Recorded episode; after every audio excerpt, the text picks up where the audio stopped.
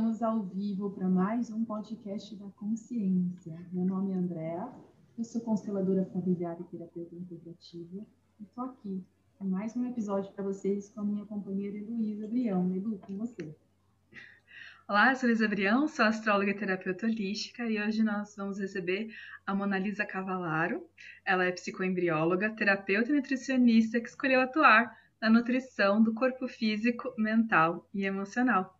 Ela atua no preparo de mulheres para a maternidade, na assistência a gestantes e bebês, através da psicoembriologia e no auxílio de pessoas que possuem, que possuem dificuldades com a alimentação. O mais legal disso tudo é que ela utiliza técnicas como o Theta Healing, os florais de Bar, entre outras terapias energéticas, contribuindo para o fortalecimento emocional e resgate da qualidade de vida. Então, bem-vinda, Mona Lisa! Estou muito feliz de ter você aqui, eu e André, lógico. Mas esse tema, né, acolhimento dos bebês no ventre, que é o do, do dia de hoje, é muito especial e muito diferente, né? Ainda é muito inovador. Esse é olhar para os bebês no ventre. Você pode falar um pouquinho sobre isso? Sim, posso sim. Bom, eu conheci a psicoembriologia foi um pouco por acaso, né? Eu fui, passei por um longo processo de autoconhecimento que se iniciou através da alimentação. Então, antes eu não tinha o menor contato ou preocupação, digamos assim, né, com a, com a alimentação em si. Nunca tinha ouvido falar de terapias e nada desse tipo.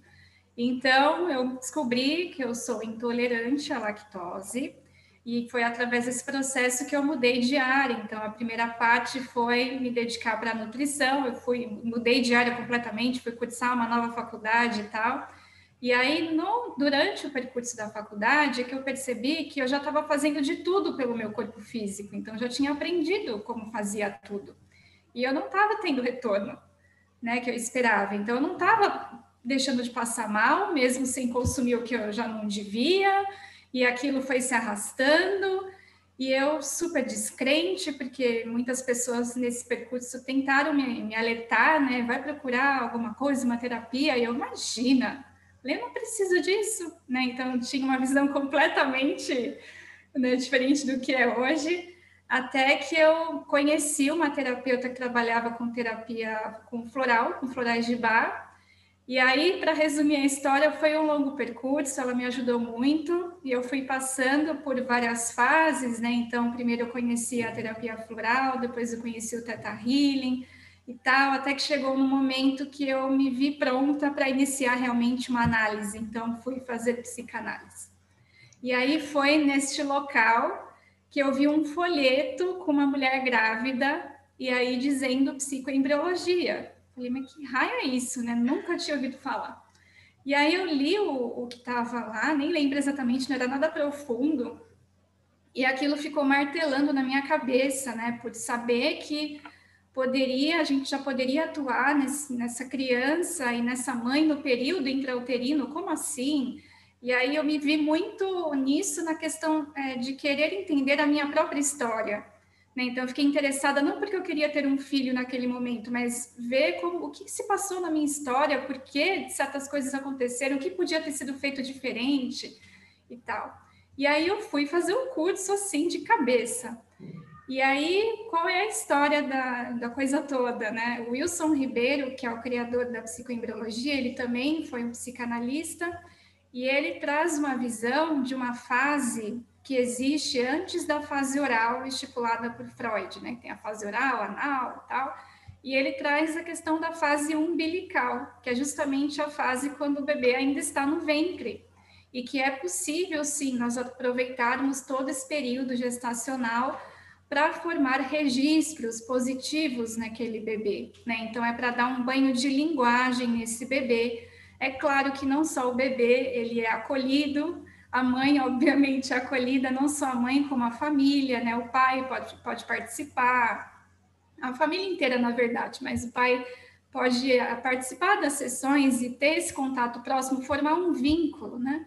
Porque é no começo é tudo muito abstrato, principalmente para o pai, né? Para a mãe até que nem tanto, mas para o pai, o pai fica meio desnorteado. Então, nessa questão da gente conversar com a criança e a criança responde, né? Que depois eu conto aí para vocês como que é.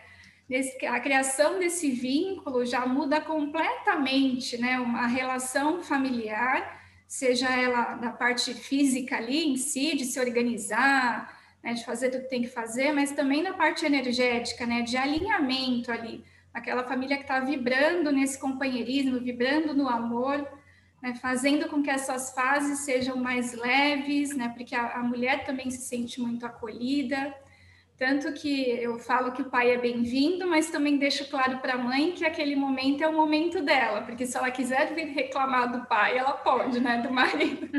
Se ela quiser vir reclamar da sogra, ela vai ter um momento na semana que ela vai poder reclamar de todo mundo, né? E aí, no, no meu caso, eu, como psicoembrióloga, vou fazer o filtro de tudo isso para o bebê. Então, ela vem com as questões dela, com as inseguranças ou com as irritações e ela fala, e aí depois entro eu para fazer o filtro psíquico de tudo aquilo que aconteceu, né? Para esse bebê entender que essas emoções é da mamãe, que isso não é dele, que ele pode gostar da, da vovó, mesmo que a mamãe não esteja se dando bem com ela, que ele pode receber o amor de todos, né? Que ele pode usufruir do amor de todos, que ele não precisa honrar a escolha da mãe. Se a mãe não quiser ter contato com a vovó, é esse é o problema dela. Agora você pode receber o amor da sua avó. Né? E aí Ai, a gente falou faz... a frase perfeita, Mônica. Eu sou consteladora familiar, né? Adorei a frase. Não é problema seu, é problema dela. É isso. É simples. Sim. Maravilhoso. Então, é, registro já tem. Imagina, são registros lá desde isso que eu estou falando, é de uma semana que descobriu, né? Não é com o bebê com seis meses. Assim que a mulher descobre que ela está grávida, ela já começa a fazer o trabalho. E antes de engravidar também, né? Se quiser fazer um trabalho de pré-concepção, melhor ainda, muito melhor. Então a gente faz esses filtros, né? Isso em relação a tudo, até mesmo, por exemplo, a mãe está com alguma questão de saúde e está tomando um medicamento. Claro que ela não vai tomar nada que ela não possa tomar estando grávida, mas a gente também faz essa, esses registros de imunização no bebê, explicando para ele que ele pode sim filtrar tudo que ele recebe através do cordão umbilical, que esse remédio é para a mãe dele, que a mãe dele está tratando tal coisa, e que ele não está doente, ele não precisa absorver ele pode absorver os nutrientes, ele pode absorver o amor, ele pode absorver tudo mais, mas o medicamento ele não precisa absorver. Então, é, é registro o tempo inteiro, né? conversa o tempo inteiro. Nós fazemos também o que o Wilson Ribeiro chama de vacina psíquica, é que é nada mais do que fazer também esses registros explicando para o bebê que ele já tem a capacidade de se imunizar desde o ventre que ele já está imune a qualquer tipo de germe, a qualquer tipo de doença, seja ela psíquica, seja ela física, seja ela atual, seja ela gerações ali que vem através do DNA, e que ele pode escolher, né, não tomar isso para ele, que ele pode optar pela saúde, que ele tem escolhas. Não é lindo? É lindo, é lindo. Deus, maravilhoso! Eu, como consteladora, estou aqui falando é tudo que a gente precisa saber, né? Que a gente tenta voltar atrás, incluir, é, é, liberar o que não é nosso, né? Deixa com o papai e com a mamãe que é deles, isso não te pertence, independente da sua idade, a gente faz isso, né? Que é isso, né? A gente carrega coisas que não são nossas na nossa vida toda, coisas que não nos pertencem. Carregamos peso dos nossos pais por eles, muitas vezes. E a gente se perde aí nesse caminho. E aí a, a vida fica uma vida mais dura, mais com muitos desafios, né? Esse peso que eu falo, a gente fica carregando isso e chega uma hora que a gente não dá conta mais de seguir. E essa coisa do remédio, eu fiquei encantada. Eu vou até, me permita contar uma coisa rápida, né? Quando eu fiquei grávida da Luísa, minha filha hoje já tem 28 anos, mas eu tive uma infecção urinária gravíssima e eu só tinha febre, ninguém sabia o que era. E aí, depois de vários exames, descobriram essa infecção, e aí eu tinha que tomar um antibiótico. E, e aí o médico me contou: olha, é um antibiótico. Primeiro me deram um antibiótico normal, que uma grávida poderia tomar, não fez o efeito. Aí eles vieram com outro antibiótico, é, falando que a Luísa poderia nascer cega ou surda. Meu Deus. Aí eu falei, não vou tomar. Não vou tomar, não vou tomar. E aí, e aí o médico virou para mim, e aí eu não quis tomar, e a febre não baixava. E aí ele falou, ele me minha mãe falou com ele, não lembro exatamente como foi, mas ele me ligou e falou assim: se você não tomar, é pior. A infecção é pior para o bebê do que o remédio. Aí eu entrei naquele, né, naquela sinuca de bico que você fala, e aí, o que, que eu faço? E aí, olha só, né, aquelas coisas bem de. Minha mãe morava numa cidade interior, mora ainda na mesma cidade interior. Quando a gente mudou para lá, eu tinha 15 anos. E tinha um senhorzinho, sabe aquele senhorzinho de farmácia de interior, que sabe tudo? Seu Nelson. Seu Nelson já faleceu há muitos anos, ele já era velhinho na época. E aí eu liguei pro seu Nelson. Falei, seu Nelson, meu médico mandou tomar esse remédio. Meu, meu médico, um dia ouvir isso, ele vai saber. Ele nunca soube dessa história, mas vai saber agora. seu Nelson, meu médico mandou tomar esse remédio, pode deixar minha filha surda e. ou surda ou cega. O que, que eu faço? Aí ele, não toma esse não, toma esse aqui. Eu nem li a bula. Porque eu acho que também o condicionamento mental, né, de que aquilo não ia fazer mal para minha filha, já não fez, entendeu? A confiança, eu, né? Na é, pessoa. a confiança. E aí eu tomei um outro remédio. Mas olha só, né? Você tendo uma, um recurso como o seu, né? Na época, imagina, 28 anos atrás, quem falava sobre isso, né? É, imagina com um recurso desse, olha a tranquilidade que você traz para uma mãe numa gestação de ter que tomar uma medicação que não é legal para o seu filho. Olha, Exatamente. olha que você pode, né? Porque foi assim, foram 15 dias de tortura para mim desespero de falar, não posso tomar esse remédio, eu vou causar um dano ao meu filho, né? Nem sabia que era menina. Hum. Então, nossa, maravilhoso, maravilhoso. Então, a gente aqui que já sabe, né, a gente aqui que já sabe o quanto que dá para fazer terapia de adulto, quanta coisa tem que ser resolvida, né? Imagina saber, né, que é possível prevenir muitas coisas desde o ventre. É claro que assim, esse bebê, assim como qualquer pessoa, tem o livre-arbítrio para escolher o que ele quer. Porém, é diferente quando a gente dá a opção para a pessoa, né, ou para o bebê. Então, ele já sabe que ele tem a opção X e Y. Ele não vem já condicionado a simplesmente seguir algo que já está condicionado ali no sistema familiar dele, né, que ele tem acesso aí, através desse DNA. Então, ele tem a opção de escolher. Então, geralmente, esses bebês que nascem com a psicoembriologia são bebês mais calmos, mais tranquilos, até mesmo porque eles já vêm preparados, porque uma das coisas que a gente explica né, para a gestante é justamente apresentar tudo, né, o mundo, para esse bebê desde da barriga. Então, ela vai apresentar a casa, né, onde, ela, onde ele vai morar, as roupinhas, o quarto, vai contar histórias de, sei lá, do, do papai, do vovô e tal, vai apresentar os membros da família para ele. Vai lá na cozinha e fala: olha, quando você tiver idade, é aqui que a mamãe vai cozinhar a sua comida. Você pode comer de tudo, tem muita coisa boa para comer e tal. Só que você só vai ser apresentado para doce a partir de tal idade que não precisa disso agora. Tem, a fruta é muito bom, né? Aí a grávida começa a, viajar, né? Porque ela começa a realmente conversar. Então você vai explicando tudo. E não só né, na casa e tal, mas no, durante o processo vou fazer o ultrassom. Você vai explicar para ele como que é, principalmente se é a primeira vez. Mamãe vai entrar num lugar, vai estar gelado, porque tem ar-condicionado. Vão colocar um líquido gelado na, na barriga, não estranha, tá tudo bem. Você vai escutar um som esquisito, mas é rapidinho, é para o seu bem, é para saber se você tá bem. Né? E aí, conversa, e explica. Então a pessoa, né, o bebê já está preparado para aquilo, não vai ser pego de surpresa.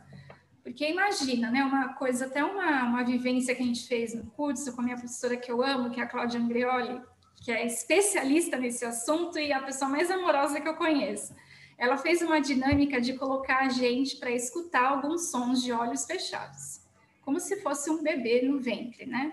E a diferença é que o bebê não, não sabe ali o que está por trás, porque ele só se reconhece ali, ele acha que ele é a mãe, a mãe é ele, que tudo é por causa dele, né? Então, isso a gente explica para ele ao longo do processo: você é você, sua mãe, sua mãe, já vai fazendo essa divisão. E aí, imagine esse bebê que está lá e começa a escutar um som, sei lá, de, vai, de uma rave, né? Aquele som, som de uma rave, do nada tá lá, aquela barulho, aquela coisa Aí daqui a pouco fica tranquilo. Aí daqui a pouco vem outro som, sei lá, de sirene, de polícia e tá, tá, tá. E a mãe, né, o coração dispara e não sei o quê. Aí daqui a pouco passa. Aí você tá vendo os altos e baixos do tipo, o que que tá acontecendo? Não sei o que vai ser daqui a um minuto. Porque é um barulho X daqui a pouco passa. Pode ficar em alerta, né? Sem perceber aí, dependendo da essência desse bebê, fica mais então, alerta ainda. Olha o estresse e a ansiedade já, né, que se passa. Então é muito importante ter essa comunicação, sempre avisar antes, né, o que vai acontecer, ou se está acontecendo durante o processo, né? Porque não é preciso que a mãe converse verbalmente. Ela tem uma comunicação mental com esse bebê. E depois de um certo mês que ele começa a responder, ela coloca a mão na barriga e ela tá mentalmente aqui, e o povo tá falando ali, e ela tá aqui conversando e perguntando, tá tudo bem, não tá? E aí ele vai chutando, ele vai respondendo. Então a gente explica, né? Vai em algum lugar que tem alguém que você não, enfim, não tá rolando muito essa convivência, ou a pessoa fica jogando um monte de crença em cima de você, contando histórias horrorosas de mulheres grávidas e tal nossa. Fecha o ouvido, volta aqui, deixa a pessoa falar, filho, tá tudo bem. Isso foi algo que aconteceu na história dela. A nossa vai ser diferente, porque a mamãe está fazendo o processo dela. Não precisa dar atenção, eu também não vou dar atenção e tal, conversando mentalmente, deixa a pessoa falar. então, são os artifícios né, que a gente utiliza para que essa gestante tenha ali uma gestação de paz mesmo. Ela precisa né, formar esse, esse vínculo, é importante para ela. Isso. Aí, na... Pode falar. Não, pode, pode perguntar. Não, isso especificamente, né, da, das crenças referentes à gravidez e à parto, é uma coisa muito importante, gente. Tomar cuidado com o que você fala para uma gestante, ou até mesmo para uma pessoa doente, né? O que, que você vai trazer da sua história ali que vai colaborar com essa pessoa? Eu lembro que eu vi um, um livro nossa, quando eu era criança. Eu ficava xeretando na biblioteca do meu avô e tinha um livro de medicina que era diferente. Você via que o médico estava relatando coisas e não era essa medicina do remédio, né? Era uma medicina assim, mas é, vendo a pessoa como um todo. E ele estava relatando sobre parto. Quando chegava a mulher com a mãe do lado, e a mãe falando, ai, porque é um sofrimento, porque a mulher, porque nananã. E aí ele falava assim, ele conversava com a mãe das mães, falando, olha, sinto muito se para você foi dolorido, mas o corpo feminino, lá, lá, lá, lá, lá. E aí meio que, né, conversando ali com a gestante. E, ele, e isso é um livro de 1900 e... Na com rolha aí, 1930, 1940, era muito antigo mesmo, sabe? E o médico falando, olha a crença que você está colocando nessa mulher para ela já, muscularmente, né, falando, o músculo já fechar. Ali causa toda essa angústia antes. Ela nem tá curtindo a gestação e já tá preocupada, né, que vai ser dolorido e vai ser horrível. Então ele estava falando de praticar, assim, uma coisa bem quase doula, né, da época, de praticar com a mulher para ela ir relaxando para essa preparação, né, para o bebê vir. Isso é uma coisa muito mecânica, se for pensar, muito física, né? Mas olha o emocional que você vai preparando de alerta nessa mulher, colocando assim várias histórias horríveis para ela ouvir. Né? E ela vai acreditando que esse é o padrão. Uhum, exatamente. E durante as sessões, um artifício que a gente utiliza, uma ferramenta, né, são as visualizações criativas, que é justamente já colocar essa mulher no ambiente ali mentalmente, né, a partir do, do, terceiro trimestre, já começar a fazer essas visualizações do parto. Né? Então, mostrar que foi tudo bem, e aí vai retornando como é que foi o processo e tal, para que ela já vá semana a semana se acostumando com aquilo, né? resgatando aquilo. A gente trabalha muito também essa questão do, do feminino, da inteligência do corpo feminino, até porque o próprio criador da psicoembriologia, Wilson Ribeiro, ele traz, trazia uma questão de culpa do nascimento dele, porque ele nasceu de fórceps, e a mãe sempre contava isso, né, com ele do lado, ah, porque eu sofri Nossa. muito. Tadinho. Então, ele cresceu com essa culpa, tipo, eu né, proporcionei esse sofrimento para minha mãe, eu fui culpado disso. É, então, isso é tudo coisa que a gente já vai trabalhando antes, porque realmente né, a mulher nasceu para isso, isso está aqui gravado, a gente precisa despertar, reacender essa inteligência que não precisa ser sofrido. Né? Ao invés de ficar contando aí essas histórias doidas, tem tanta história legal de mulher que realmente fala: Nossa, né, teve uma que eu conheci que falou: Eu tenho quatro filhos e os quatro vieram igual um sabonete. Né? E, Tem gente assim, que, inclusive, não fala do banho, né? No banho, a minha mãe, a minha mãe literalmente. Nós somos cinco, mas ela fala: os três espirraram, né? Ela falou que o meu irmão chegou lá no hospital, meu, o segundo, eu fui a primeira. Aí ela falou que chegou no hospital, ela falou assim: Ó, tá saindo. Tipo, Aí a pessoa imagina, ó, tá saindo, vai sair, ó, tá saindo. E ela falou que pegou ele na, praticamente no corredor. E quando eu fui ter a Luísa, né, eu também, super parideira, tipo, ia seis centímetros não sentia nada. Eu falava pro médico que eu queria sentir só uma contraçãozinha, ele não queria sentir uma contração.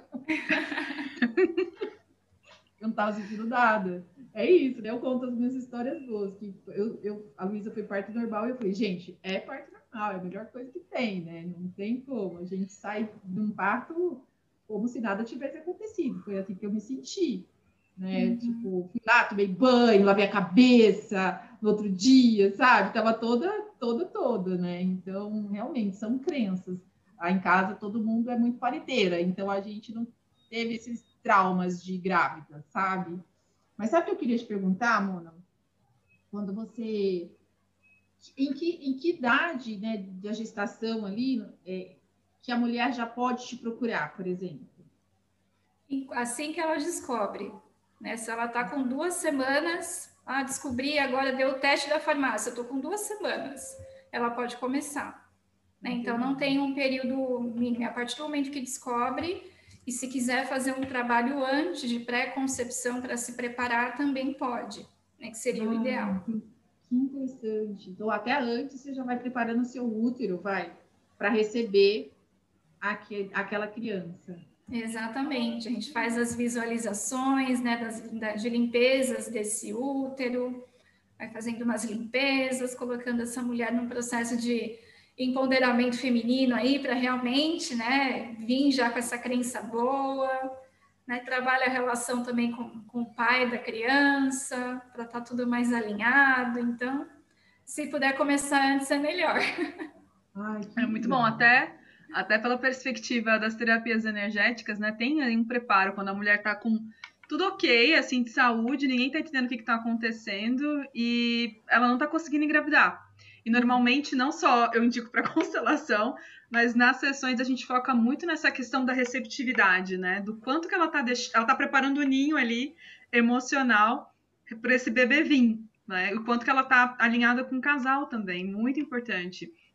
Normalmente, quando pega nos ciclos astrológicos, vem assim todo um impulso para a mulher ter o bebê ali. Então a gente vê astros relacionados ao feminino, à nutrição e ao alto valor sendo trabalhados e até a expressão pessoal. Então isso está sendo ali mexido. Não necessariamente ela precisa engravidar, ela pode trabalhar isso de outras formas, né? Com projetos de vida, enfim. Mas se ela não está alinhada com isso, fica mais difícil.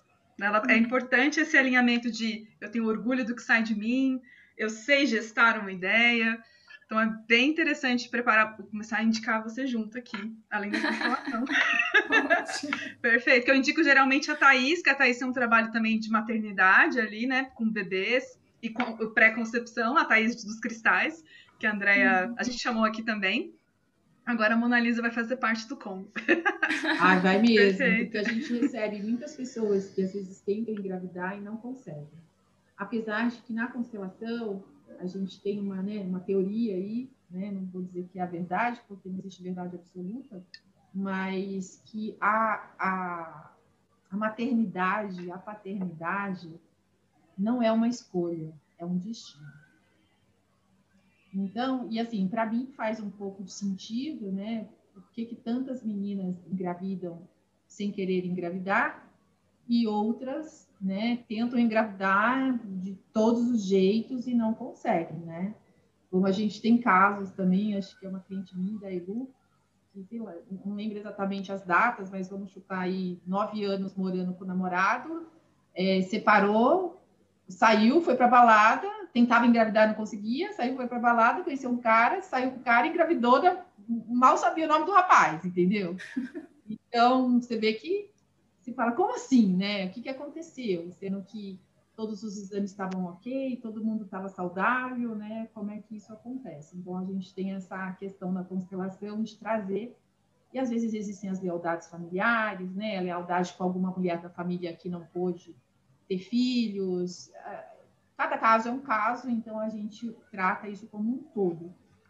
Mas sim, com certeza você vai receber aí algumas indicações nossas nesse sentido de. Eu já estou com uma aqui na cabeça, estou tentando lembrar o nome dela, faz um tempão que ela veio. Se ela estiver nos ouvindo, minha cliente lá do Ceará, mas eu sei como encontrá-la. Eu não lembro o nome dela exatamente, já faz muito tempo. E eu vou já pensando nela aqui para te mandar depois. É, e é interessante mesmo fazer antes, porque tem esses bloqueios inconscientes que a gente precisa revirar, né? Então a gente mexe sim com conteúdos conflituosos e tal. A partir do momento que a mulher engravida, é claro que a gente vai aproveitar tudo e vai dar certo do mesmo jeito. Porém, a gente não pode mexer em, em conteúdos conflituosos. Né? Por exemplo, se é uma mulher que faz, faz análise através da psicanálise engravida, ela tem que parar né, a, a psicanálise ela vai partir para a psicoembriologia, porque não é o momento durante a gestação de ficar chafurdando assuntos horrorosos, né, que aquele trauma lá não é o momento de fazer isso, é o momento de lidar com o presente, então é claro que sessão por sessão ela vai trazer algumas coisas, né, vai trazer até o, o próprio medo de, de parir e tudo, mas a gente não vai ficar ali fazendo digging, né, seja através do Teta Healing ou fazendo análise. A gente vai lidar com o momento presente da melhor forma possível, objetivando ali um ótimo nascimento para o bebê, uma ótima passagem para ela. E aí, depois de restabelecida, que nasceu, aí tem lá todo um período de adaptação, né, que é o período dos 10 dias, que é o crucial entre ela e o bebê, tem amamentação e tal. Aí, depois disso, a gente volta. Então, o que ela conseguir né, buscar antes é menos coisa para lidar depois que engravida, porque é um período de muita adaptação. É claro que tem adaptação da própria maternidade, mas tem adaptação né, daquele sentimento do tipo, eu não sou mais filha, agora eu sou mãe. E eu também, às vezes, eu também sou esposa e eu ainda tenho que ser mulher.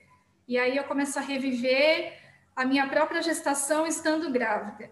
Imagina o que esse bolo todo não é. Né? Então, quanto mais organizado, melhor. Se não tiver organizado, vamos organizando o possível durante o processo. E é assim que funciona. E é interessante porque no, nas, em algumas terapias holísticas vem essa indicação: olha, antes dos três meses é bom não, não fazer. Então, eu geralmente falo para as mães assim: é, é, é, como eu trabalho, né? Eu falo: olha, a gente vamos fazer a sessão, você traz o tema, e eu vejo se a gente pode ou não. Eu vou perguntar pro bebê. Porque muitas vezes o bebê escolheu aquela mãe porque ela já tinha aquela história. Então nem tudo dá pra gente ficar exatamente né, mexendo nas sombras e mudando. To... Não.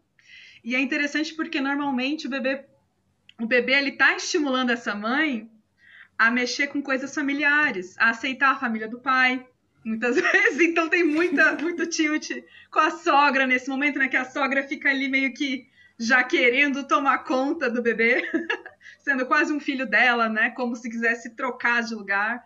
E é bem interessante isso, essa, esses ajustes para o ninho, né? Ser feito ali antes da criança vir. Não, bem legal. É fundamental, né, Mona? É, essa coisa assim é perfeita.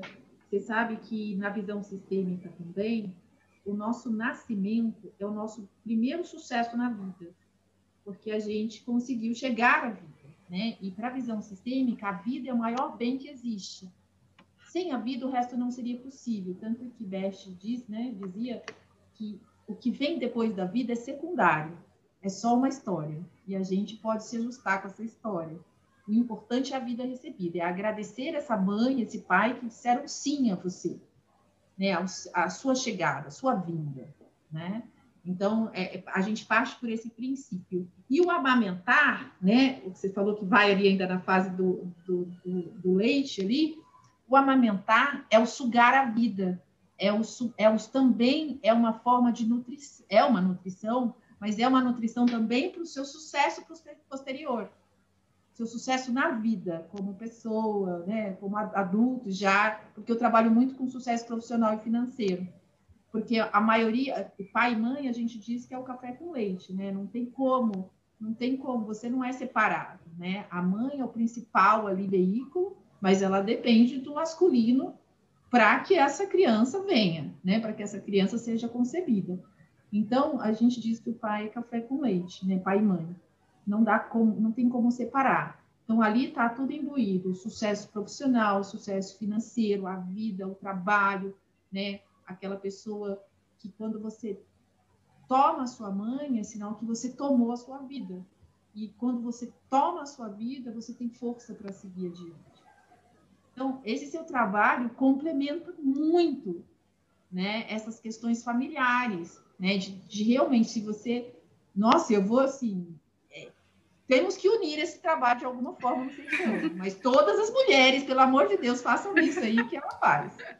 Porque você vai poupar seu filho de carregar suas lealdades, né, de carregar coisas que é da nossa família, que é da família dele também, óbvio, mas que ele não precisa. Né? A gente vai liberar aí muitas crianças de, de, de lealdade sistêmica, que, que não tem necessidade né? de saber a importância desse, dessa troca, né? Ai, eu tô encantada. Não, e é importante pensar assim, quando a gente olha para o mapa astral, né? A gente tem ali uma área da vida que é basicamente da gestação. E se a pessoa tem muitas questões ali, normalmente é, uma, é a sombra assim, é muito difícil até mesmo acessar o sucesso que está ali dentro dessa área da vida. Porque ela absorveu uma certa consciência tão no inconsciente que ela não.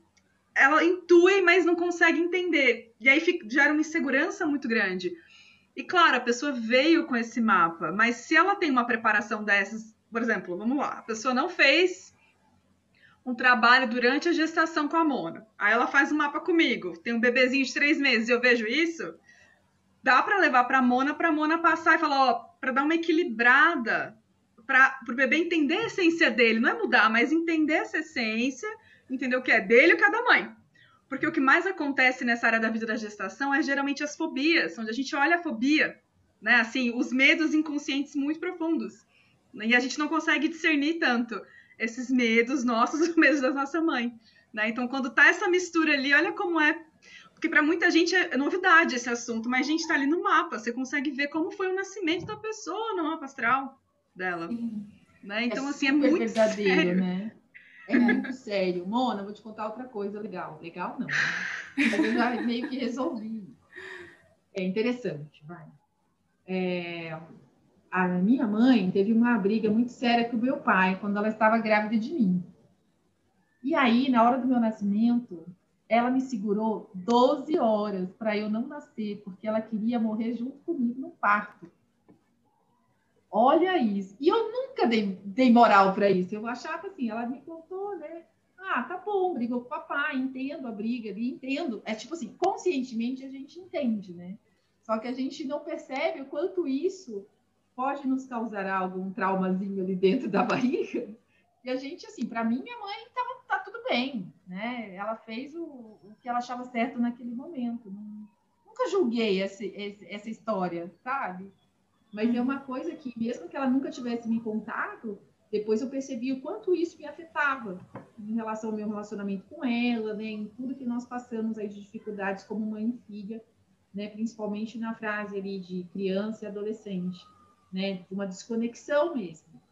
Hoje não, hoje com essa consciência sistêmica eu já consigo, né? Minha mãe é minha mãe, maravilhosa, querida, amada, honro, mas foi muito difícil a conexão durante muitos anos. Né? Então, olha que interessante, né? E você vê que se poder resolver isso, né, antes do nascer, mesmo que tenha um problema, porque as mulheres podem ter problemas, né? Com a sogra, como você disse, é, com a sogra, com uma cunhada, com um irmão, uma irmã, uma amiga, algo, pode acontecer algo ali que cause um trauma para a mãe, né? E que possa isso ser, vai passar para o bebê de qualquer maneira. E você, e tendo uma ferramenta como essa, a gente consegue liberar essas dores que a gente pode passar durante a gestação, né? A gente está falando aqui de uma gestação comum, um pai presente, né? Uma família boa, mas existem aí gestações muito complicadas, né? De, é, exatamente. Gestações inesperadas, né? De homens que abandonam ou que pais ausentes ou de uma criança que não é não, não é considerada bem-vinda por muitos da outra de uma família de uma das né, das partes. Então são vários aspectos aí que a gente pode é, com essa terapia e sua, com essa forma, ajudar essas mulheres, essas crianças, né? É, exatamente. E acontece muito, né? Gravidez que não estava sendo esperada, né? não planejada. E a gente precisa falar a verdade, né, para esse bebê, porque não adianta esconder, vai esconder o quê? Né? Então tem que realmente falar, falar, você não foi planejado, eu e seu pai não estávamos esperando você. Eu estou me acostumando, eu estou me organizando, porém eu já te amo. Você já está aqui dentro de mim, a gente vai passar por essa juntos, vai dar tudo certo. Foi só um susto e tal, sabe? Então é realmente explicar, falar. E a gente também pede para que a mãe fale, não é só eu que vou falar ali, mas é importante que ela fale porque ela está falando, ela está se escutando, ela está se organizando, ela está expressando. Então, é realmente esse banho de linguagem né, de linguagem para ela mesma, linguagem para o bebê, até porque o bebê também percebe, agora fisicamente falando, esses mecanismos, essas emoções através dos hormônios, né, que a mãe começa a despejar ali naquele cordão. Então, é importante essa fala realmente verdadeira e sincera. Né, a gente participou de alguns grupos de gestante durante a formação e eram histórias assim, uma mais conturbada do que a outra né, mulheres que foram abusadas e que mesmo assim decidiram levar a gravidez adiante, né, mulheres que o marido, por exemplo, uma pessoa que o marido se suicidou na frente dela, ela grávida já, né, então ela tendo que lidar com todo esse processo, com aquele trauma, e é possível, a mulher tem garra, é incrível você ver que realmente a força ela aparece o bebê nasce e tá tudo bem, e aí depois que passa, ela vai lidar com as questões dela. Mas a força está ali estabelecida. Então, ver essa honra dessa força feminina, né, é trazer muito mais da força do que das histórias catastróficas, porque por mais catastrófico que foi, existiu uma força tão grande que hoje essa mulher está aqui e ela está gestante. Então vamos honrar essa força, né, que passou é... por tudo isso. É tão verdade, mano, porque às vezes aparece lá um símbolo, né, de um astro tipo Plutão, que simboliza sobrevivência.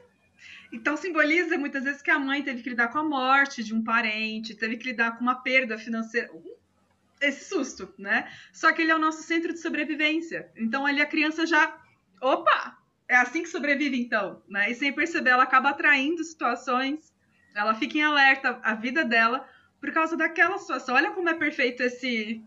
A superação tá aí, né? Mas como que ela vai lidar com isso realmente faz muita diferença. Essa, essa, língua, essa aproximação. Exatamente. E aí, então, esse trabalho começa a partir do momento né, que a mulher descobre que está grávida e ele pode seguir até os três anos de idade, através da psicoembriologia. Depois dos três, a gente já encaminha para a psicanálise né, que aí já é um processo um pouquinho diferente, mas tem toda essa trajetória aí que é possível fazer esse trabalho com o bebê, com a criança e com a mãe também. A gente indica que pelo menos a mãe faça análise em conjunto, porque não adianta nada a criança fazer, quer dizer, não adianta nada, né? Mas a criança fazer e a mãe ali com umas questões, uns processos estagnados e parados. Então, os dois precisam trabalhar em conjunto, até porque a gente sabe, é, também acredito que seja na constelação essa visão que até os sete anos está ali na ressonância da mãe, depois passa para o pai, né? Então a mãe precisa caminhar junto e o pai também, né? O pai também. Aliás, isso na visão sistêmica, para quem está nos ouvindo, é muito importante também, que a gente está aqui, mãe, filho, mãe, filho, né? Cuida, cuida, cuida, cuida. Sim, os primeiros meses ali, que é a, a extrema importância da mãe estar tá muito presente, né, mamenta, né, pelo menos ali os seis meses é, é muito mãe mesmo, né, aquela coisa de estar tá grudadinho no peito. Mas, na visão sistêmica, né, mesmo tendo esse período que a mãe está ali 100% disponível para esse bebê, é, antes do filho vem o pai. Por quê? Essa é a ordem, né? Então, por quê? Porque sem o pai, esse filho não existiria. Né? Então, assim, é entender que dentro de, um, né, de uma família essa dinâmica de pai e mãe presentes ali, casados ou não casados, não importa, mas que estão juntos, né, que tiveram essa criança, que depois de um certo momento a mãe tem que voltar para o pai novamente, dar espaço a esse pai, né, e olhar para ele, né, como ela, não estou falando aqui, gente, também de, é, de, de sexo, não é nada disso, é olhar para esse homem de novo e ele, porque ele também faz parte. Né? A gente não pode deixar ele ler no cantinho, não, senão a gente causa um emaranhamento familiar também. Né? Trazer esse homem para perto, para junto. Como vamos construir isso juntos? Como vamos cuidar desse bebê junto? Né? Como a gente pode fazer isso ser harmonioso e gostoso, né? Que todo mundo participe dessa, né? dessa celebração da vida mesmo, porque é uma celebração à vida uma criança em casa. Né? Então, essa visão sistêmica a gente traz desse lugar de entender que o pai faz parte e que ele não pode ser deixado de lado. Porque muitas mulheres também, às vezes, nessa ânsia de ser mãe, muitas vezes o filho vira a vida delas e ela esquece o resto. E muitos casamentos acabam por isso, né? Por você achar que seu filho é a sua vida, e não é. Né? Você está criando uma criança para o mundo também. E esses primeiros sete anos, sim, para nós também, vai nessa concepção que é a filha da mãe vai olhando esse âmbito materno, né? depois ele vai para o mundo, né? Que é o pai, é o pai que mostra as portas do mundo, que abre as portas do mundo. Por isso que a gente diz que a mãe é esse sucesso, esse sustento, né? Esse, né? Essa coisa do dinheiro, né? Da sustentação, da nutrição, e o pai é aquele que abre as portas para o mundo, é o trabalho, a profissão, é o é saber ganhar e gastar. Então a gente une, é uma união de duas forças aí. Agora, Mona, em relação à alimentação especificamente, né? É uma coisa que, que essa especialidade, que onde você começou, vamos dizer assim, né? Olhar para para o sistema de uma forma mais integrativa, vamos dizer assim, né? Com o seu diário sem lactose.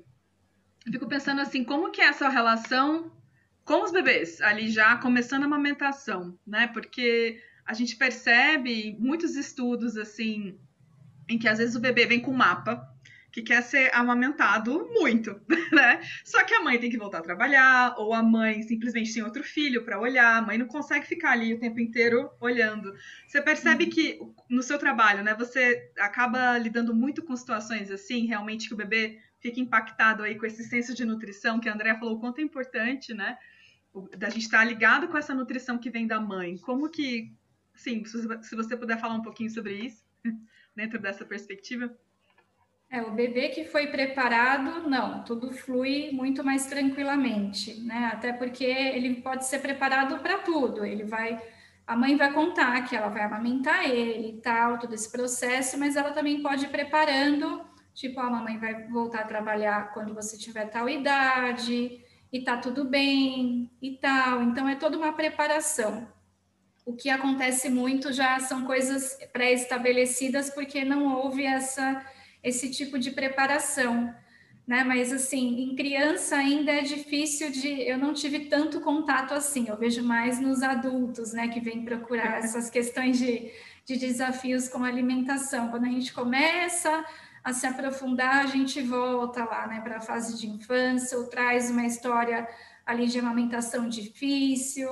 Né, principalmente as que têm alguma questão com leite, até contando aqui a minha própria experiência, eu não fui amamentada. A minha mãe voltou do hospital comigo no primeiro dia que a gente voltou para casa, ali chegou em casa. Ela teve uma notícia muito impactante e aí a minha avó materna estava com ela na, na, lá no apartamento. E aí, quando a minha mãe levou aquele susto, a minha avó virou para ela e falou assim: Não se assusta, porque senão o leite vai secar. A crença eu... adquirida na hora, né? O que, que aconteceu? O leite secou. E aí foi aquele desespero, porque não tinha nada, né? não tinha fórmula, ainda mais naquela época ali na, na mão. Aí minha mãe falou que preparou uma, uma madeira de leite ninho para me dar, porque eu estava com fome. Né? Então ela me deu a mamadeira e depois, nem não lembro muito bem qual foi o processo, mas enfim, foi um trauma um choque seguido de uma mamadeira. Né? Então, nossa, se vai aí pesquisar e ver tudo o que aconteceu, imagina o que, que não podia ter sido evitado, né? Mas ao invés de entrar a lamentação, a gente entra o quê? Com justamente essa força que fez com que eu estivesse ali naquele lugar, naquele momento, pegasse o folheto e hoje está como está. Então, é honrar toda essa trajetória que levou a gente para onde nós estamos, né? E lidar com esse processo porque é, a questão realmente da alimentação, se a pessoa já foi nutricionista, já sabe tudo que tem que fazer, já está com o cardápio pronto, já está com tudo pronto em casa, mas não consegue mesmo assim, né? Parece que tem um negócio que puxa para baixo, fala, eu não consigo me organizar, eu não consigo comer o que eu deveria comer, eu, eu tenho vontade de comer tal coisa, eu não quero, né? As pessoas até tentam, falam, não, eu vou me me esforçar. Você resolve isso na gente? Porque, por exemplo, eu sou intolerante à lactose, mas é um grau pequeno, não é um grau muito alto. O problema é o leite específico, queijo, até. Eu sou louca com queijo e com leite. Então, eu tomo leite sem lactose. Né? Uhum. Mas eu sei que não é bom, né? É uma coisa ali muito química, não é natural, né? Você ficar tomando esses leites de caixinha sem lactose é uma coisa que me incomoda e eu tenho uma grande dificuldade de abandonar esses hábitos da lactose. Né? Então, assim, são dois alimentos que me fazem mal, que é o glúten, mas o glúten, assim, a intolerância também, é o mesmo, acho que é o mesmo nível da lactose, não são coisas que me paralisam, mas são coisas que me incham, me prendem o intestino, ou me soltam o intestino, ou me dá cólica, né? E são coisas que eu vejo que o meu corpo renega, mas eu tô ali, né? Eu não largo, é, e tô, sei que não pode, tô comendo. Sei que não pode, tô comendo. A vontade é maior que o, o desejo de me sentir saudável, digamos assim, né? Porque quando eu não como, eu fico super bem. Uhum. Então, você ajuda a gente nesse processo também, Mona? Também.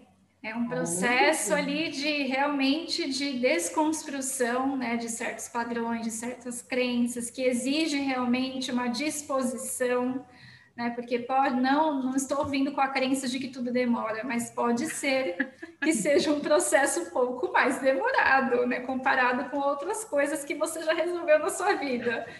Então é preciso realmente olhar para certas dores, né? Porque, poxa, por que, que eu vou deixar um alimento me limitar? Eu não posso ter a escolha de simplesmente não comer aquilo. E aí, no dia que eu precisar comer por algum motivo, estou na casa de alguém, não tenho que comer, aí eu como tal coisa e não preciso passar mal.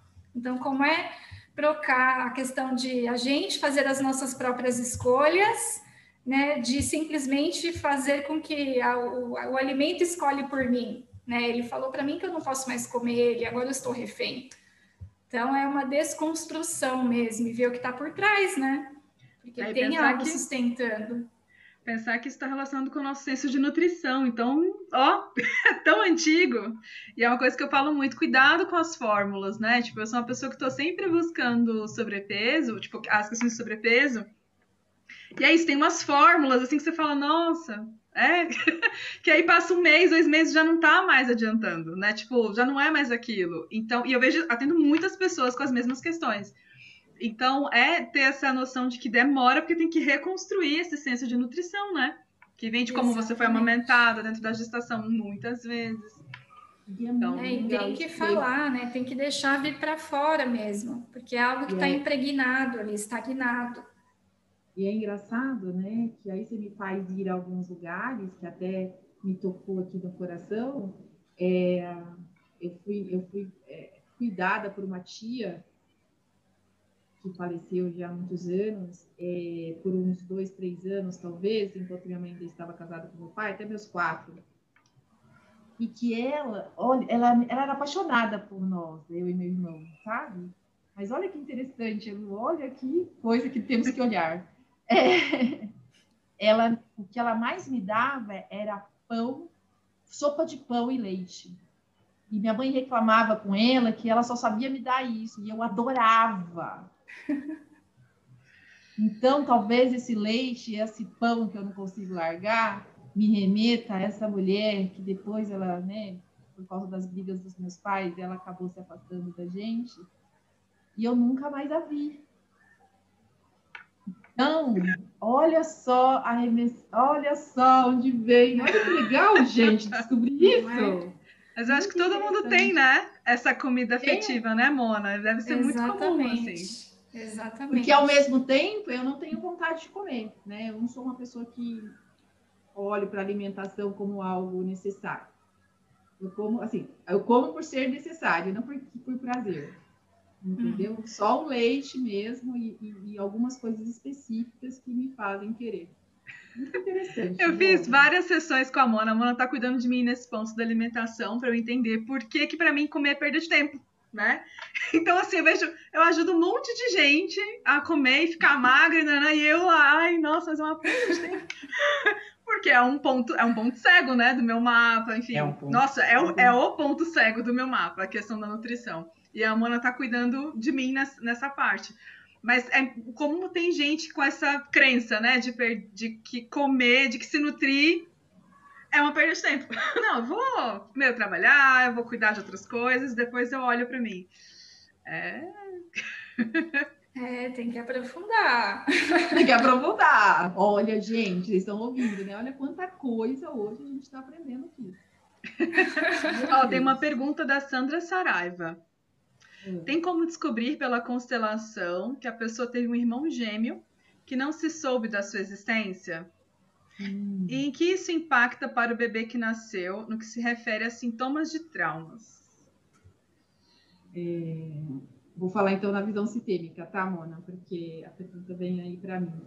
Na verdade, existe uma constelação que se chama constelação gemelar, né? um outro curso voltado à constelação foi se provado agora, cientificamente falando, que não é mais um óvulo que somente um óvulo que fecunda, são vários, né? Por isso que esses três primeiros meses a mulher não faz ultrassom porque não se vê nada, se vê várias coisas que não se entendem e na verdade é porque ainda não houve ali, não houve a conexão, não se sabe ainda qual dos embriões vão vingar. Na verdade é isso. E o que vinga, né, teoricamente, é aquele que se conecta primeiro ao cordão umbilical da mãe. Dentro desse, isso foi uma geneticista que fez junto com uma consteladora na Itália, que fizeram essa pesquisa aí. E dentro do nosso útero, quando a gente engravida, formam-se várias bolsas. E dentro dessas bolsas existem vários embriões fecundados. E você, e você foi um daqueles. E aí vai depender, o trauma vai vir, vai depender de que bolsa você estava, são vários aspectos, é um curso bem extenso, de mais de seis meses aí de curso, mas é, que bolsa você pertencia, qual o tamanho do seu embrião, se os seus irmãos ao seu redor eram grandes, eram menores que você, e quando você se conecta a esse cordão umbilical, é, os seus irmãos ao seu redor vão morrendo, morrendo de fome. Então, eles vão definhando e, e, o seu embrião, ele tem uma percepção. Claro, você ainda não é um bebê formado, ele, só, ele é bem pequenininho, ele tem uma percepção sobre esse, tudo que está acontecendo ao redor. Então, dependendo de vários aspectos do lugar, né, onde você estava, se tomou luz, se não tomava luz, se, os seus irmãos caíram em cima de você, se você ficou lá com calçofóbico, são várias questões. Essas, esses irmãos podem interferir, sim, na sua vida aqui existem alguns traumas aí, né? De se sentir abandonado, ou de se sentir sozinho, ou de não se sentir pertencente, ou de não achar que, que, que merecia estar aqui porque todos morreram e você não. Né? A questão também é, pode ter uma relação com a fome aí também, com a gordura ou não. Então, é tudo muito relativo, a gente só consegue ver isso dentro da constelação gemelar, e a constelação gemelar não é uma única constelação, até a gente se ajustar aí para ver o que, que, que pode ser revelado ali. E e que mais que eu ia falar sobre isso? E, ah, e a questão que ela falou do trauma, então, o trauma é isso, podem ter que isso vai influenciar a gente de alguma forma. Agora, o mais especial da constelação de Melar é compreender que esses irmãos, é, que eles dizem assim, 100% das pessoas eram para ser gêmeos. E não foram porque não se conectaram a esse cordão. Poderia ser, mas não foram. A maioria não é. A maioria é só um que conecta. E entender que esses irmãos não são irmãos abortados. São, são você. Porque todos esses embriões que vão morrendo dentro do útero, né, que vão se desfazendo, o útero ali, a placenta e o seu corpinho, né, o corpinho desse embrião que sobrevive, ele vai absorvendo esses irmãos. Então, eles são integrados. Então, na constelação, não é um movimento de inclusão dos excluídos, como no aborto, por exemplo, consciente. É uma integração dos irmãos não nascidos, conhecidos ou desconhecidos, porque somos um e juntos somos mais fortes. Então, a gente trazer essa consciência para o sistema de que, de todas, hoje eu trago na minha constelação é, essa consciência para todos, dentro da, da, constelação, quando eles vêm. Porque a minha constelação é um pouquinho diferente, eu faço um alinhamento ancestral da sua origem, da sua ancestralidade. E ali, no, a última fala é essa, né? Eu integro aqui todos os meus irmãos não nascidos, conhecidos ou desconhecidos. Porque somos um, e juntos somos mais fortes. E aí você integra esses irmãos não nascidos.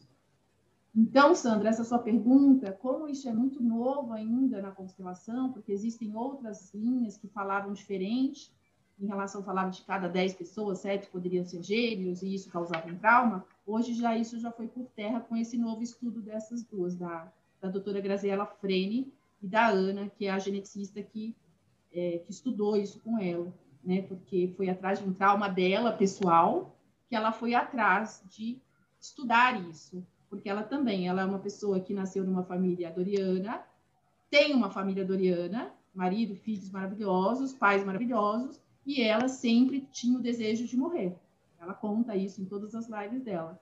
Ela tinha uma depressão que ela não sabia de onde vinha. E ela sempre acompanhou Bert Hellinger, né? Ela é alemã, mas radicada na Itália. Ela acompanhava o Bert Hellinger por todos os seminários.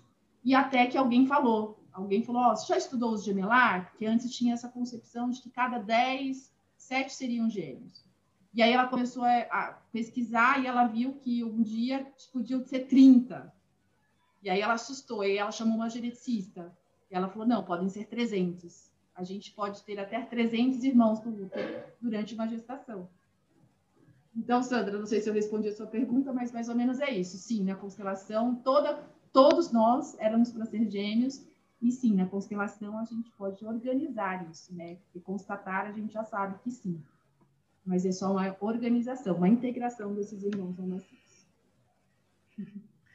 Mona, você pode falar um pouquinho, então, como que você lida com gêmeos? Antes da gente começar, você estava falando, né, que tem uma mãe que você está atendendo agora, que são gêmeos. Como que funciona isso, né? Porque tem essa disputa de espaço. Então, assim, no mapa a gente consegue ver um pouco dessa disputa, sim, mas eu vejo mais nas terapias energéticas. No Teta, a gente vê, né? Nossa, você tem gêmeo, você é irmão gêmeo? Aparece, assim, uma coisa estranha ali acontecendo no momento da gestação, tipo uma disputa, um comendo mais que o outro, né? Então, você pode falar um pouquinho? Sim, é bem importante quando é gêmeos a gente sempre se dirigir para um e para outro. Né? Então, antes de saber o sexo e o nome, é sempre bebê 1, bebê 2, então, na hora de conversar, agora eu vou falar com o BB1, BB1 e fala, fala, depois BB2. Na próxima sessão começa pelo 2, porque eu comecei pelo 1 um na última. e aí é engraçado, porque quando né, a gente vai conversar, a mãe consegue perceber que um está de um lado, o outro está do outro, né? Então, chama aqui, fala e tal. Fala, agora eu vou falar com o BB2, que está aqui desse lado.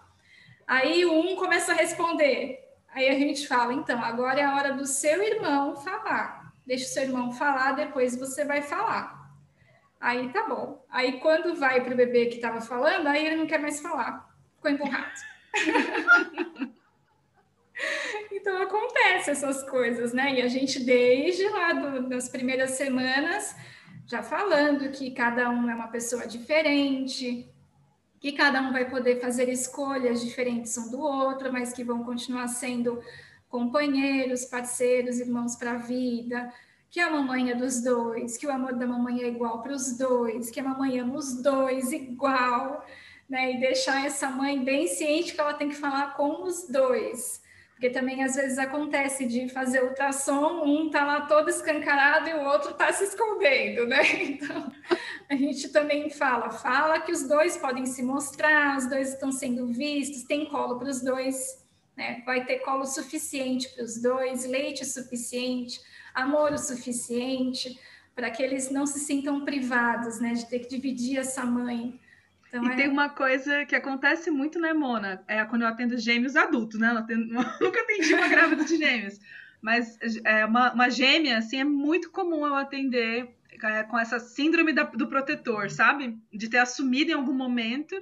E eu percebo que é até uma coisa que os pais também estimulam, quando percebem que um deles tá mais líder que o outro, porque vai na diferenciação natural, né? Um às vezes pega uma parte ali do mapa que vai diferenciar do outro. Meio que aí coloca mais peso, mesmo que sejam gêmeos, nasceram juntos, um tá assumindo um papel de irmão mais velho, sabe? Então, uhum. assim, isso causa a culpa, porque tá conseguindo coisas que o irmão tá conseguindo, né? Você percebe que tem essa natureza do sem perceber, os pais estão ali jogando um, de... um deles vai ser protetor do outro, né? Ah, sim, sim. Então, tudo que a gente fala ali para o bebê, a mãe está escutando, né? Então, e o pai também. Então, eles também estão tendo esses registros dentro deles, né? Está tendo essa explicação ao longo das semanas.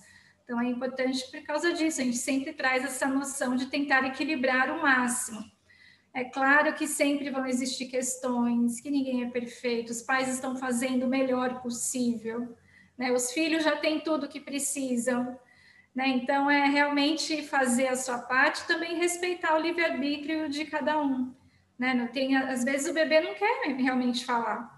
Aí a gente fala, tudo bem, hoje você não quer falar, não tem problema, eu vou conversar com você, e aí na próxima sessão, se você quiser falar, você pode falar. E é assim. Perfeito. A gente já está avançando na hora, né? Acho que vamos encerrar, Deia. Tudo bem aí? Tá, tá dando para te ouvir? André? Não, Deia, cortou seu áudio. Eu fui ver aí, lá no agora YouTube estava e voltei para cá.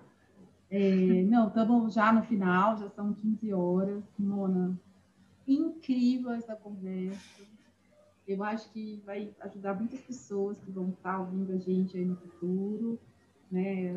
Quem ouviu hoje, quem vai ouvir amanhã, e sempre vão estar ouvindo. É, com certeza vamos, eu vou indicar pessoas para você, porque sim, existem várias demandas nesse sentido, né? E até instruir mulheres grávidas a procurarem você, porque eu acho que é de extrema importância. Eu não tive uma gravidez simples, também. Eu acho que se tivesse uma Mona Lisa na minha vida, né, seriam outras histórias. E tá tudo bem também, foi como tinha que ser, né, como a gente fala. Você tem uma, apesar de você não ser consteladora, você traz dentro dessa psicologia uma visão sistêmica já incorporada, que para mim é de extrema importância também, né, saber que os pais são os melhores que conseguem ser, independente de qualquer história, né, não existe julgamento aqui. Isso para mim é primordial para qualquer pessoa que vai fazer uma terapia, que eu indique outra pessoa. É, esse é um lugar muito importante e eu sou extremamente grata de você ter vindo aqui falar com a gente. Muito, muito obrigada. Ai, eu que agradeço, gente, foi maravilhoso. Para mim é um prazer falar disso. É realmente não consigo enxergar tudo isso como uma simples profissão. Para mim é realmente uma uma missão mesmo, é algo missionário que eu faço com o maior prazer. Perfeito, Mona. Obrigada por participar. Então vamos encerrando. Edu, obrigada, amiga, mais uma vez. Gente, então, ficamos com mais um episódio do nosso podcast da consciência. Segunda-feira tem mais. Espero vocês. Tchau, tchau. tchau, tchau.